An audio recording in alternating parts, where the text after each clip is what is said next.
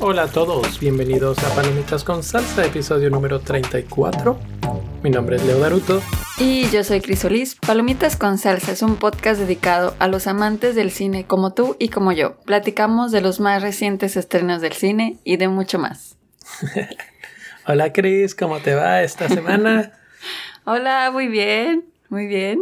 Pues hoy estamos aquí para platicar de la película de 1917 dirigida por Sam Mendes y protagonizada por Dean Charles Chapman y George McKay.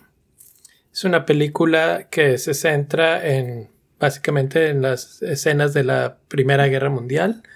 Están en Francia y son dos cabos que están en una, vamos a ponerlo entre comillas, aventura para llegar a un lugar eh, pasar un recado porque las comunicaciones han sido cortadas y eh, ellos tienen que llegar en menos de un día a decirle a otro grupo de, su mismo ¿qué? a, otra sección militar digamos que están yendo hacia una trampa. Sí entonces es una especie de carrera contra el reloj una aventura en las que en la que vamos siguiendo a estos dos cabos, el, Lance Corporal Blake y Schofield, y ambos tienen esa misión de entregar este mensaje al general del otro lado de la pues un territorio que había sido territorio ocupado por los alemanes pero que los alemanes se han retirado de ahí y creen eh, los ingleses que ellos se retiraron porque ya están eh, pues sintiéndose derrotados y en realidad es una eh, retirada estratégica para atraerlos, para pues ponerles una trampa. Y ellos tienen que avisarle a los demás que no vayan a atacar porque pues vayan a caer en la trampa y mucha gente va a morir. Eh, es una película de guerra, obviamente. Y yo, esas películas, mm, a mí nunca me han gustado. No sé por qué.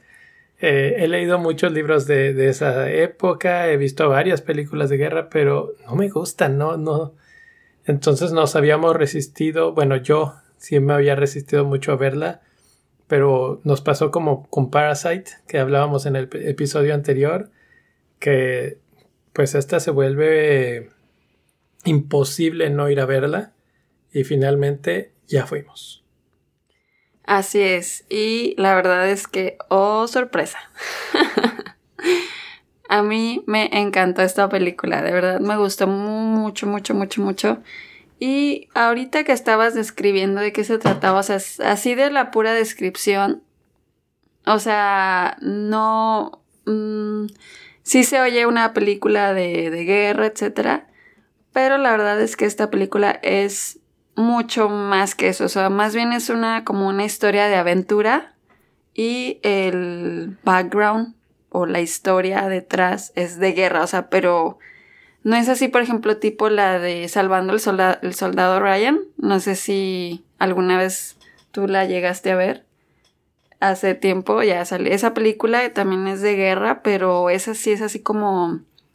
como de de, del, del, honor, de, de todo lo, lo, que se pierde estando en, la guerra. O sea, es como que otro, otro enfoque y en esta película es como de, de aventura. O sea, sí ves todo lo, todos los horrores y las cosas detrás de, de una guerra, pero eh, de, de, un punto de vista diferente. Me, a mí me gustó muchísimo, me encantó y eh, yo estoy Em, muy de acuerdo con todos los premios que ha ganado porque ganó de mejor película en los Globos de Oro y también ganó de mejor director, eh, si no estoy equivocada, en los Globos de Oro, San Méndez. Entonces, esta película también está nominada para eh, mejor película en los Oscars y eh, Sam Mendes está también entre los nominados a Mejor Director. y también tiene varias nominaciones.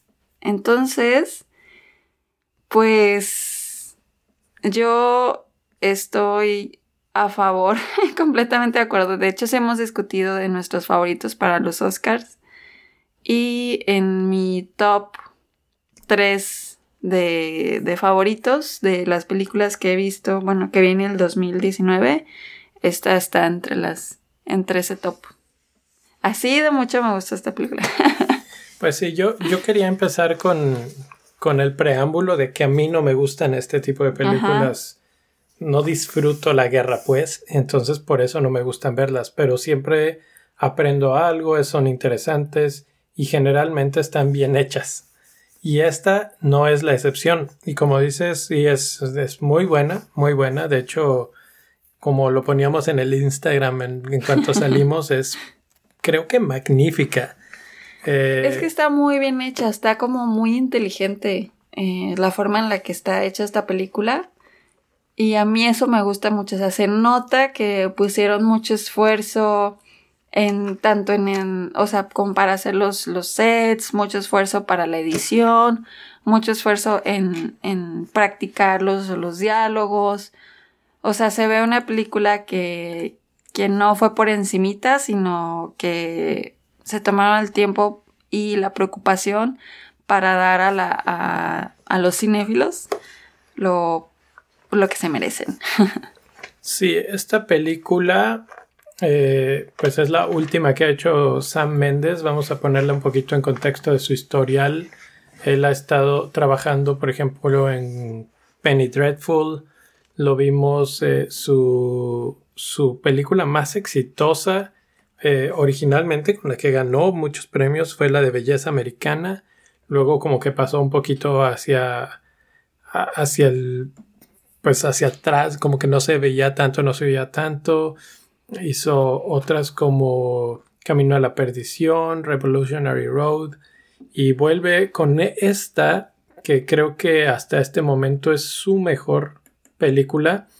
Y como dices, esta... es el Skyfall también. Sí, Skyfall, que de hecho él menciona que mucho de, en entrevistas ha mencionado que mucho de esta película está informada por su experiencia con el trabajo de James Bond.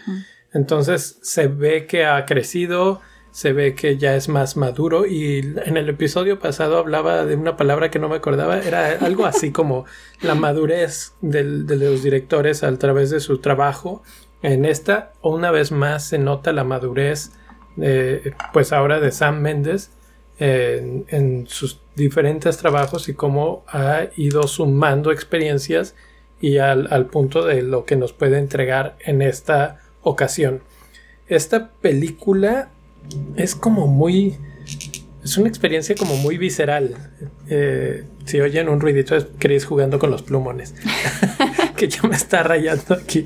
Pero bueno, eh, está narrada como una aventura, como decíamos, pero lo que es sumamente interesante y obviamente muy notorio de esta película es que está narrada toda eh, o, tomada en solamente o aparentando hacer un solo, una sola toma.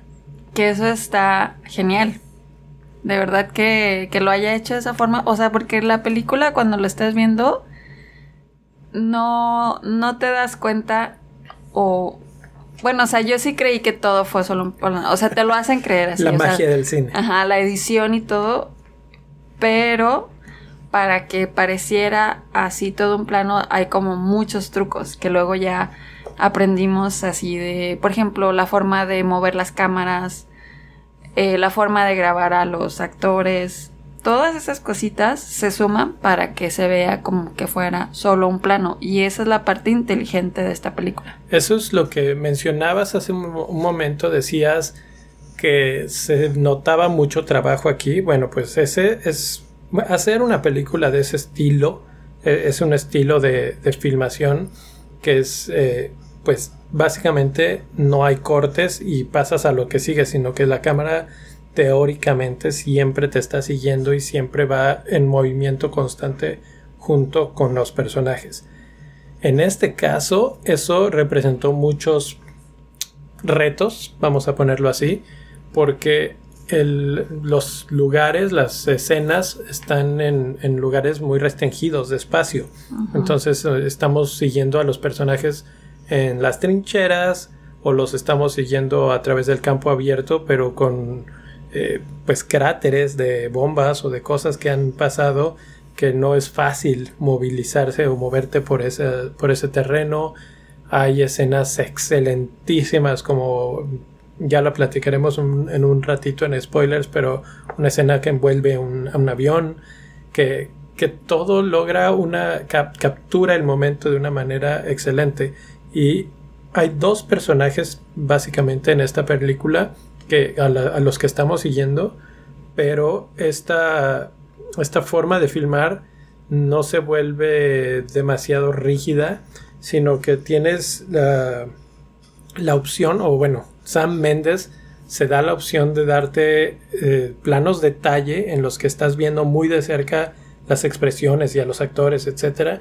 Y de repente gira la cámara o la mueve de tal forma que vemos planos generales en los que te da un aspecto más amplio de lo que ellos están viendo y ves la guerra en todo su esplendor horrible. Sí, que eso eh, cuenta mucho para lo que dices, que, sientes que esta película te como que te mete de lleno en lo que está pasando, es por esas cosas, porque la forma en la que hacen esas eh, tomas en las que tú, tú ves lo que el actor está viendo, eh, que tú dijiste que te, te, sentías como en un juego. Sí, yo cuando salí de, la realidad virtual. cuando salí de la película le dije a Chris, o sea, obviamente notamos este asunto de que era de una sola toma, etcétera, etcétera. Él le dijo, es que me recordó mucho a los videojuegos que son de first person shooter, que pues, son de primera persona y este y que en muchas ocasiones tú estás moviendo a tu personaje, tu monito y vas caminando y la cámara como que te va siguiendo y así es en esta película. Así es, no todo el tiempo. No. Entonces eso también lo hace muy bien, o sea, está jugando como con esas tomas de diferentes ángulos y eso eh, a mí me gustó mucho también, o sea, que, que esa, eh, a través de ese juego de, de tomas, tú te sintieras en el mismo lugar que están ellos, o sea, que, que experimentaras lo mismo que ellos estaban descubriendo también en ese momento. Entonces, eh, a mí eso me fue de las cosas que más me gustó. Cosas que, por ejemplo, mencionaba que hubieron muchos retos uno de ellos es que al ser una historia, entre comillas, de aventura, ellos están recorriendo un camino. Eh, una cosa, la cámara nunca iba de adelante hacia atrás, siempre avanzaba hacia adelante. Entonces, ah, pues el, la edición y el, el filmaje precisamente tenía que ser muy listo y lo que hacían era que hacían giros como de 360 grados para que a veces iba siguiendo la cámara y a veces iba de frente al, personaje y el personaje iba caminando hacia la cámara. Otra cosa es que no se repitieron sets en toda la película. Todo el tiempo era un set nuevo, un set nuevo, un set nuevo. Y que hicieron eh, maquetas para cada uno de los sets. Exacto. Para que realmente midieran el tiempo que una persona tarda caminando en las trincheras y pudieran hacer la toma exacta. Entonces, imagínate, o sea, todo esto detrás de una película. No, es que está genial. o sea, obviamente grabar una película siempre debe de tener sus complejidades, etcétera, pero cuando además decides que la quieres hacer en un solo plano secuencia que parezca que es una sola toma y que obviamente no lo es y que de hecho este, incurrió en muchos meses de planeación y de preparación. Ellos tenían que hacer ensayos y los hacían desde mucho antes y luego ahí mismo. Y como dices, eh, tenían que caminar primero el terreno y luego decían, ok, esta escena va a durar, vamos a decir algo, cinco minutos. Y entonces caminaban cinco minutos sobre el terreno plano y ya que medían ese, ese espacio de terreno decían, ok, esto es lo que vamos a grabar de aquí a acá y ahí vamos a cavar la trinchera, que no sé si tengas por ahí el número, Este, Sí, fueron, eh, eh, excavaron 52 mil pies de trincheras, que vamos a decirlo en...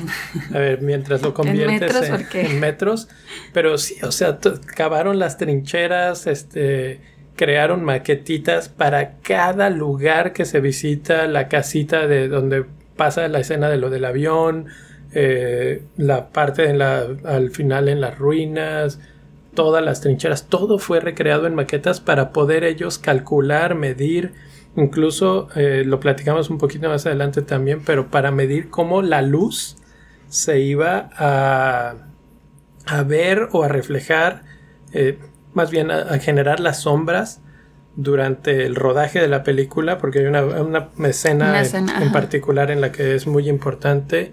Pero lo mismo es que hay que considerar la luz. Cuando estás grabando una, una película de este tipo, no puedes iluminarla tan fácilmente porque corres el riesgo de que la cámara de repente atrape o veas el, alguno de los Porque- luminarias. Aparte de todo esto, ellos estuvieron grabando en, en, en realidad, o sea, ¿cómo, ¿cómo decirlo? O sea, como no era, un, no era un set, o sea, no estaban en un estudio, Eso. sino que estaban en el lugar. O sea, si, si ven la película y ustedes ven que eh, hay puro campo verde, área verde, es porque estaban ahí. No, no lo recrearon, sino que fueron a grabar a ese lugar. Entonces también por eso todo esto de que tenían que estudiar bien la luz, porque a veces eh, no, no estaba eh, eh, pues así como que, pues sí, tenían que planear bien lo de la luz y además que también había escenas donde tenían que a veces parar porque si había muchas, mucho sol, eso les causaba muchas sombras. Entonces eh, tenían que esperar a que estuviera como más nublado en, esas, en esos días y si no se nublaba pues ya dejaban de grabar. Entonces también todas estas Es, es cosas... que esto viene a consecuencia, obviamente. Si Sí. tú tienes sombras cuando estás grabando y haces cortes y vuelves a grabar y la sombra no está igual, pues no funciona. Entonces lo que explica, que no hemos dicho el nombre, pero quiero mencionarlo porque es importante en este caso, es Roger Dickens, que es el cinematógrafo eh, a cargo de la película, el, el genio detrás del rodaje de, de esta pues magnífica evolución en una sola toma. Eh, él decía, bueno, yo decidimos que lo vamos a hacer todo en días nublados, sobre todo en días nublados, porque así tenemos menos sombras, ¿sí? Y si de repente, como dices, hay más sol, pues se para el rodaje y esperamos. Y además también otra cosa que tenían que tener, o sea, si grababan una escena con cierta um, calidad de luz, tenía que ser lo mismo en la siguiente, o sea, como que todas, aparte de todo esto, también toda esa dificultad. Entonces, más esta película está excelente. Sí. Muy bien hecha, muy bien planeada. Y la historia también, que también la historia, hay veces que cuando son así como que... eh, que, se, que se están llevando como muchos premios y como que todo el mundo está así de, ay, wow, esta. Sobre todo si escuchas así reseñas de, de críticos de cine acá que, que son así como que muy exitosos, etcétera. O sea, a veces, a veces piensas, o al, o al menos yo, de que son de esas películas que no vas a entender. tipo la de, por ejemplo, la de Birdman, o sea, está muy bien y todo, pero como que la historia sí está así de... y ganó premios y todo. Pero esta, de 1917, o sea, es una historia bastante digerible que no, no te cansas de ver, la verdad. Y si entiendes de principio a fin. Y es que yo creo que ya con esto podemos cerrar para pasar a spoilers. Es una historia muy humana.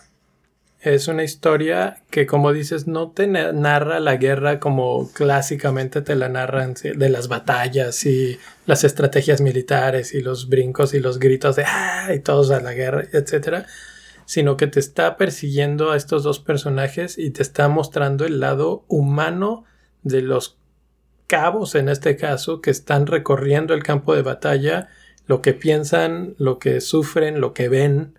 Está como muy realista, o sea, porque todos los que han, los que fueron a la guerra, en algún momento pensaron y dijeron lo que se vio en esta película. O sea, comparada con las otras de, de guerra, que es así como que, wow, si ven muertos es así, no, no importa, tú tienes que seguir luchando porque la, el honor, etc. En esta es diferente, como dices, es más humana, más, pues más realista y por eso empatizas y, y además los personajes también están súper bien hechos. Muy bien desarrollados. Sí. Bueno, vamos a detenernos aquí, vamos a escuchar el trailer, un pedacito del trailer de la película y regresamos con spoilers a partir de ahora. In your own time, gentlemen. Must be something big if the General's here. You have a brother in the second battalion. Yes, sir. They're walking into a trap. Your orders are to deliver a message calling off tomorrow morning's attack. If you fail, it will be a massacre. We've got orders to cross here. That is the German front line. Hold back! If we're not clever about this, no one will get to your brother. I will.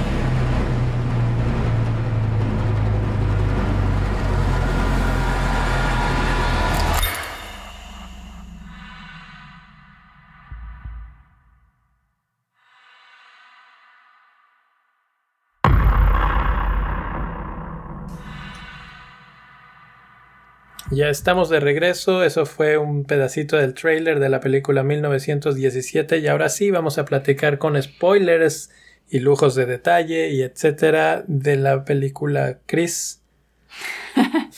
¿Por qué siempre te ríes? Porque... ¿Qué tienes que decirnos? Que no podías pues que me encantó. Uy, pues es que hay varias em, cosas de esta película que me gustaron mucho. Para empezar, o sea, eh, escogieron a personajes, perdón, a actores que no son reconocidos. Entonces también cuando ves esta película o ves el tráiler, o sea, te muestran al menos no sé cuántos eh, tipos, o sea, cuántas trailers sacaron, pero al menos en uno sale un actor que es muy famoso dándoles unas instrucciones a ellos dos, dándole las instrucciones a ellos dos. Entonces... Eh, sí, a Colin Firth. Ajá. Pero la verdad es que el resto de la película son estos dos chavos que, bueno, en mi vida yo había visto. Y entonces también eso está, a mí me gustó mucho, que no fueran actores reconocidos, porque la verdad no sabías qué esperar. O sea, sí te dan ese gancho con, con porque te ponen en el tráiler al otro actor, pero ya cuando... O sea, la verdad es que es lo, en lo que él sale es en lo que sale en el tráiler y ya. Sí. Y, también Cumberbatch. Ajá, sale, al final, pero pues, cinco minutos y si bien va. Menos. y entonces toda la historia son estos dos chavos.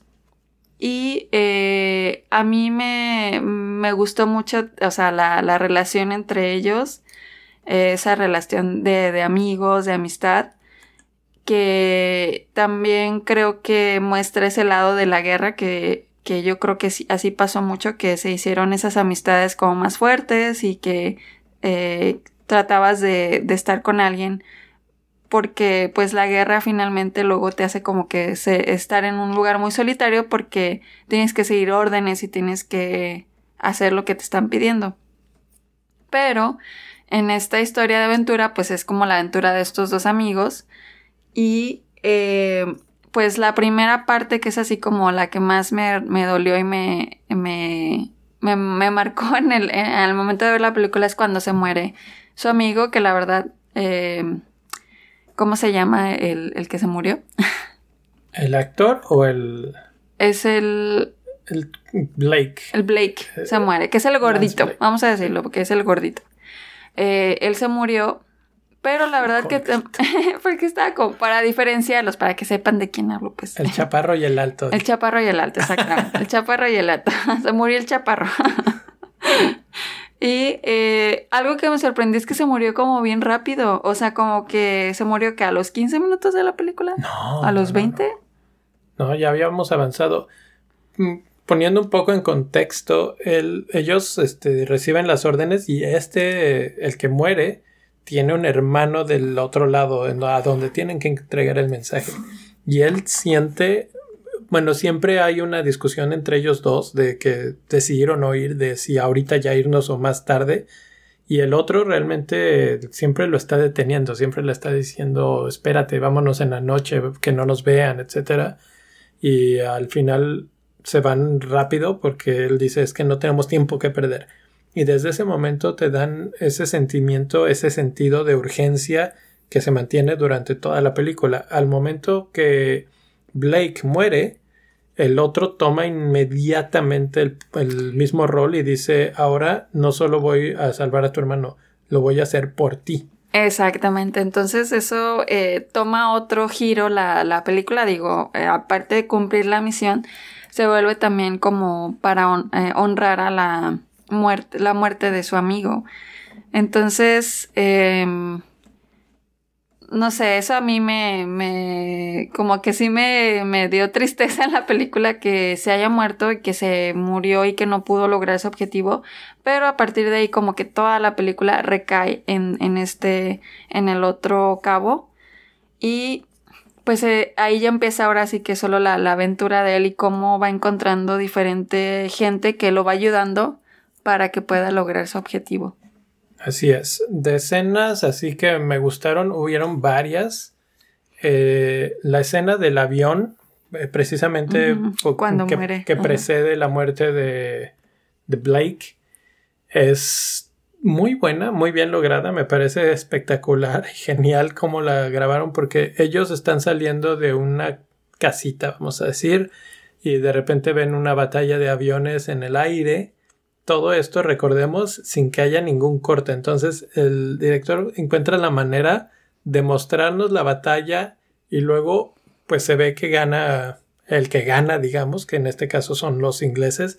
El avión alemán cae, se sale de la escena y luego reaparece y entra a cuadro y luego se vuelve a salir y todo esto tomándolo y siguiéndolos a ellos y a su reacción ante la victoria y luego la tragedia y luego ellos tratan de rescatar al alemán y el alemán los termina este, acuchillando, bueno, a uno.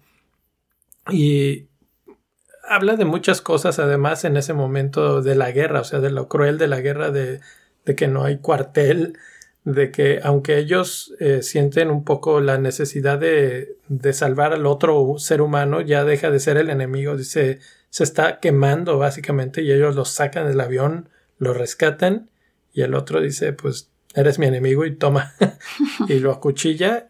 Finalmente también muere el alemán, pero, pero todos esos detallitos de la guerra que dices, ah, porque así como eso, hay una escena en las trincheras en las que ellos entran a la trinchera alemana, que dicho sea de paso es ellos se dan cuenta de los superiores que eran los alemanes en todo, en la organización de la trinchera, en la calidad, en el armamento que tenían, mucho. Entonces ellos dicen, chingo, ¿contra qué estamos peleando? ¿No?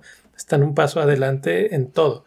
Pero a mí lo que me gustó mucho es que entran a una especie de búnker en donde duermen y lo que ven es nombres tallados en la madera de pues ya se, conoce como que la novia o la esposa o la hija o esto a saber, pero nombres de una mujer pues con un corazón, etcétera, que es un sentimiento también muy humano, o sea que no importa si eres alemán, si eres inglés, si eres francés, básicamente es lo mismo y tú luchas por, por ellos, ¿sí? Y estás básicamente siguiendo órdenes de alguien en el otro lado y más arriba y no necesariamente es lo que tú quisieras estar haciendo quisieras estar con los tuyos en tu casa abrazándolos. Exacto, que esto es lo que también me gusta de esta película, o sea, que muestra esa realidad que no, o sea, nadie quiere ir a la guerra, o sea, bueno, al menos no con, o sea, pocos, pocos. Pocos yo creo que son los que, uy, sí, vamos a matar a la guerra, a, matar, no, a matarnos, pues no. Entonces como que esta película te muestra eso, o sea, que la gente finalmente eh, lo hacía porque pues eran órdenes y no había otra opción. Pero eh, bueno, ya un poco más adelante, o sea, ya cuando se queda eh, este, el otro cabo em, solo y que empieza a seguir su recorrido eh, a lo largo de... para poder llegar y dar el mensaje y encontrar al hermano de su amigo que acaba de morir. Me gusta también mucho que después de eso eh, hay una escena, o sea, cuando digo, eh, ya dijimos que siempre es una, es un set diferente. O sea, cuando se muere el amigo ya se acaba ese set y sigue otra, otra parte en la que él llega como a unas ruinas. Eh, y ahí es como ya la escena más de noche. O sea, de hecho en esa parte eh, lo empiezan a atacar. Empiezan a dispararle. Y él trata de defenderse. Pero sí le terminan disparando a él en la cabeza. Que de hecho se ve como se ve en una pantalla negra. Y que él se desmaya. Ah, ya recordé esa escena. O sea, bueno, él está cruzando un, río y hay una especie de francotirador, un, un enemigo alemán entre las ruinas, le dispara y sí, es uno de los pocos momentos que podrías decir aquí hubo un corte. Exactamente, y de hecho estuvo raro esa, ese corte o no sé qué, pero porque sí duró bastantes segundos la pantalla negra en el cine. Yo hasta creí que dije, ay, ¿a poco ya se echó a perder la película o algo? no. Porque sí duró varios segundos, pero luego ya como que esto mismo que les decíamos que eh, tú vives como muy de cerca todas las, emociones y experiencias de los personajes. Eso significó que, o sea, le dispararon, como que él se desmayó, o, sí, o sea, se desmayó, y por eso te ponen así como que todo negro, pero ya cuando él empieza a despertarse, ya puedes ver tú también de nuevo lo que él está viendo. Entonces, eh, esa escena también me gustó mucho, o sea, cuando él eh, recupera esas fuerzas y sigue caminando, pero después se encuentra una, em, a una mujer con un niño. A una mujer, porque bueno, esta parte de la batalla, digamos, es en Francia. Y entonces se encuentra una mujer francesa que es otra de las escenas que iba a mencionar como una de mis favoritas. Pues como pueden ver hay varias. Y es buenísima porque en esta, en esta parte con la mujer francesa ves la otra cara de la guerra, que es la supervivencia. Así es. y esta escena es muy, pues sí, o sea, muy tierna, muy, muy linda porque él se encuentra a, a esta mujer que, eh, que también está muy pues ella habla francés y él habla inglés, entonces como que no se entienden. Que eso también me imagino una realidad de la guerra, o sea que a veces no, no te puedes entender con, con otras personas. Pero ella eh, le explica que dónde está, porque él, a partir de ahí le, le, está diciendo que está buscando un río. Y ella como que le empieza ahí medio a entender y le, y le dice hacia dónde tiene que irse. Pero cuando él ya se va a ir, ella le dice que tiene a su, a un, que se encontró a una niña. Bueno, no, en ese momento no le dice que se la encontró, le dice que tiene una niña. Y le dice es tuya y ella le dijo que no sabía de quién era, entonces eso es como bien triste. Creo que para mí esa fue más triste todavía que el momento en el que se murió el amigo Blake. Porque así como que a mí sí me dio así como que dijo, ching o sea, esa era una bebita huérfana y gracias a la compasión de esta mujer que decidió aventársela porque es mucho más fácil que te atrapen si escuchan a un bebé llorando que si está sola.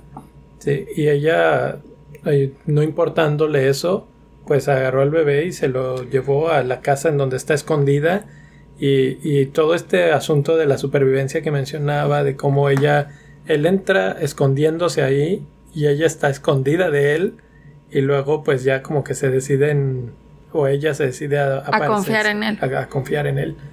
Pero también otra cosa es que ella no tiene con qué mm, alimentar al bebé y entonces él le, eh, le da lo... porque ella dice que necesita leche y él tenía leche. Justamente tiene... Justamente tiene leche, entonces le da la leche que le, le quedaba y le deja comida y así y se pone a jugar con ella, pero esa escena es como muy contrastante porque él está jugando con ella y se ve como que todo muy es un momento muy bonito, o sea, que él está la está haciendo reír a la niña, pero por fuera oyes las bombas, oyes eh, pues todo el terror así de la guerra, entonces es muy interesante y, y, esa escena a mí también fue de mis favoritas. Es que esa es otra de las cosas que hace muy bien esta, esta película, ese manejo de los matices y esa es el la película no se mantiene todo el tiempo en una tensión altísima, gigante, porque sería imposible que se supere a sí misma todo el tiempo, todo el tiempo, todo el tiempo. Tiene momentos muy rápidos, muy fuertes de lucha, de, de tensión, etcétera, y de repente se va el péndulo hasta el otro lado y bascula hasta estos momentos de mucho más paz y serenidad y de como que te va llevando así como a que en picos, así de que... Exacto. Lo maneja muy bien, la verdad, así como que te da esos momentos como de, de, reflexión, de paz cuando los necesitas, como que después de un momento que hubo como que... Antes de eso él tuvo que huir y le dispararon y así y llega ese momento como de paz, de reflexión. O, de tranquilidad. porque, tranquilidad. Porque hay veces que simplemente los va siguiendo en el campo. Y, es un momento de contemplación, o sea que es, esos momentos donde aprovecha el director para jalar la cámara un poco más atrás y darte un plano general y entonces ves el campo, la guerra, los cráteres, el lodazal, se, hay, diferentes situaciones que van sucediendo, pero en esos momentos como de más de que se toma un respiro la película y luego es como nada más tomar respiro para volver a empezar a correr. Y literalmente después empezó a correr. Ah, después de lo de la escena de con la mujer francesa él sale y es a correr otra vez.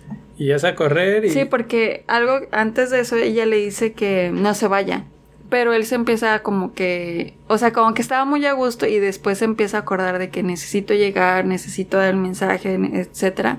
O sea, ya estaba poniendo a gusto y ella le dice quédate y él por el esa eh, pues ese honor que él tenía para eh, entregar ese mensaje es lo que lo hace como que seguir. Y el sentido de urgencia. el sentido de urgencia, exactamente, porque tenía que entregarlo rápido, si no, eh, pues los iban a matar a los Dependía de la vida de muchos. Y ahí es cuando dices que sale corriendo. Sale corriendo, escapa, digamos. Eh, esa escena, por ejemplo, eh, hablando de que todo fue tomado teóricamente en una sola toma, la grabaron como con tres tipos de cámaras diferentes. En una parte lo iban persiguiendo en una motocicleta. o sea, es, es, genial la forma en la que te engañan como espectador para llegar a la conclusión de que parece que es una sola toma. Luego él cae en el río y sale del río, etcétera, y llega a creo que una Pero de en ese río está también a mí me impactó mucho porque cuando ya em, como que llega al tope del río, bueno, encuentra así como un lugar para salir del río, mm. tiene que nadar entre muertos. Sí, salir caminando, bueno, sí, nadando, brincando entre los muertos. Entonces también es así como que todo lo que la gente que estuvo en la guerra, o sea, todo lo que tiene que haber visto y vivido. Ajá, la crudeza. Por eso llegan con estrés postraumático. Exactamente. Pues imagínate, o sea, de ver eso de vivirlo. Y luego llega la parte de la canción que a ti te gustó mucho, que, que como que Chris le, la tocó así. Pues es que imagínate, o sea, vienes de estar nadando entre muertos, o sea, de creer que te vas a morir porque aparte cayó en ese río de, o sea, de una cascada así altísima, cayó, se pegó con las piedras, llegó, nadó entre muertos y así como que primero que está vivo. Luego llega y se encuentra gente después de haber estado solo. Así como que, y además de eso la gente está entre cantando, rezando. Es, cantando, está cantando. Sí, no, está, no, pero está diciendo que vamos a ver a, bueno, sí, no es cierto, no está rezando, está como, canción. como diciendo que vamos a ver a nuestra familia, etcétera. Y eh, pues no sé, a mí sí me, me movió mucho esa, esa escena, esa canción, así como de nuevo, eh, después de venir de un momento acá súper alto, de nuevo el director te lleva así a, a la paz. Mm, me voy a regresar unos, un poquito en la escena anterior otra vez, después de haber visto a la mujer francesa en, en esa parte en las ruinas.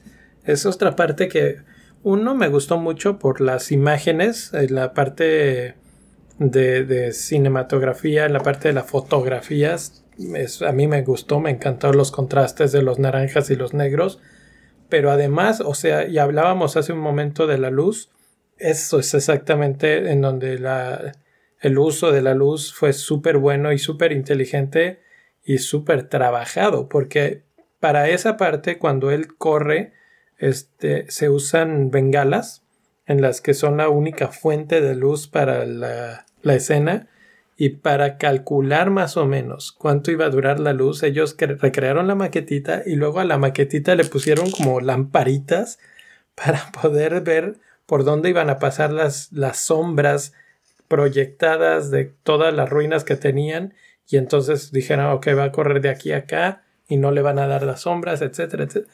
Una vez más, eh, dando un poco de, bueno, o, rescatando un poco lo que es el súper arduo trabajo que se hizo para entregar la calidad de película que tenemos al final. Y ya de ahí me brinco, creo que hasta las escenas finales, que es este cuando él está corriendo se sale de la trinchera y empieza a correr y todos los, los otros, pues ya la primera oleada, digamos, él no, no puede detenerlos, eh, no, no, alcanza a dar el mensaje a tiempo y la primera oleada sale y él está corriendo en una dirección perpendicular a los demás. Pero ahí antes de que eh, llegues al punto, es desesperante que ninguno lo... Como que él quería decir el mensaje y ninguno lo escuchaba. Entonces también era así como que, ah, ¿por qué no le hace caso? Sí. Sí, es este, pues yo que por eso decide él agarrar y dice, mejor me voy corriendo y llego y yo. Bueno, es que se, entiende que en la trinchera era difícil avanzar, está muy apretado el espacio, etcétera, y él se sale y dicen, estás loco, te van a matar. Pero dice, bueno, pues ya de todas formas estamos aquí perdidos, deja corro por aquí. Y hay un momento en el que incluso choca con los otros que en, en entrevistas ha dicho que eso no estuvo planeado, que fue el caos mismo de la escena y que se decidió dejarlo así porque pues representaba bien todo el momento, la desesperación, el movimiento, etc. Entonces, una, una vez más, un trabajo impecable, creo, de, de todos los que estuvieron. Me dice Chris que creo que tampoco está él nominado al Oscar. No, no está nominado. Me parece un poco injusto porque ya viendo todo este trabajo para, para la concentración, el, el tipo de, de, pues sí, de trabajo que tienes que tener. Sí, a mí también me sorprende que no esté nominado. Para, para llegar ahí y pues todas las emociones que te transfiere sin decir nada a veces, nada más corriendo, caminando o viendo el, el campo alrededor es, es muy, muy bueno. Y pues no sé, no tengo mucho más que decir. ¿Tú tienes algo más que agregar o nos vamos a las calificaciones? no, pues yo creo que vamos a las calificaciones. Entonces, tú primero.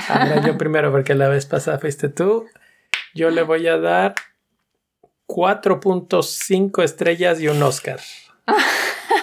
¿Cuál Oscar? Porque está nominado varios. De mejor película. ¿Mejor película? Chris está, si vieran su cara, ahora que haya YouTube, van a, poder ver su cara, pero si vieran su cara ahorita así de, ¿what? Pero les voy a decir por qué, porque el otro día hicimos nuestra quiniela y tú no dijiste 1917. Mm, no recuerdo. Ahora te arrepentiste. No, no Después de haber visto todas las entrevistas. No, no recuerdo eso. bueno, yo le voy a dar cinco estrellas. Me quedé así, ira. Como el meme de la bolita de naranja. Eh, bueno, pues ahí está. Se revirtieron los números de estrellas en, en esta y la de Parasite que tuvimos el episodio anterior. Y yo también le doy el Oscar a mejor película. Y sí. Tal vez hasta mejor director. Yo creo que de mejor y director, ahí sí no lo tengo, no tengo mucha duda. Creo que ahí sí va a ganar. En la mejor película me sigue gustando Parasite, pero porque no creo que se la den. Creo que esta es la segunda mejor en ese aspecto. Entonces, por ahí, pues ya. No hay mucho. Y realmente 4.5, no sé, por ser medio exigente de repente, porque no tiene muchas cosas que. Sí, yo no sé por qué le das 4.5. Por sangrón. Hoy, hoy no estoy tan, tan dadivoso como otras veces. Entonces, pues ahí está, amigos. Qué bueno que, aguantaron hasta estos momentos. Y pues es todo lo que tenemos para hoy. No olviden suscribirse, mandarnos sus comentarios, darle like y poner algo si lo están escuchando en iTunes, por ejemplo, en las reviews. Y si quieren platicarnos de sus experiencias en el cine que están viendo o qué les pareció 1917, contáctenos en Twitter o en Instagram. Como PCS-podcast. En las dos plataformas estamos igual, así es que es fácil de encontrarnos. Y bueno, pues es todo por nuestra parte. Hasta la próxima. Adiós. Bye.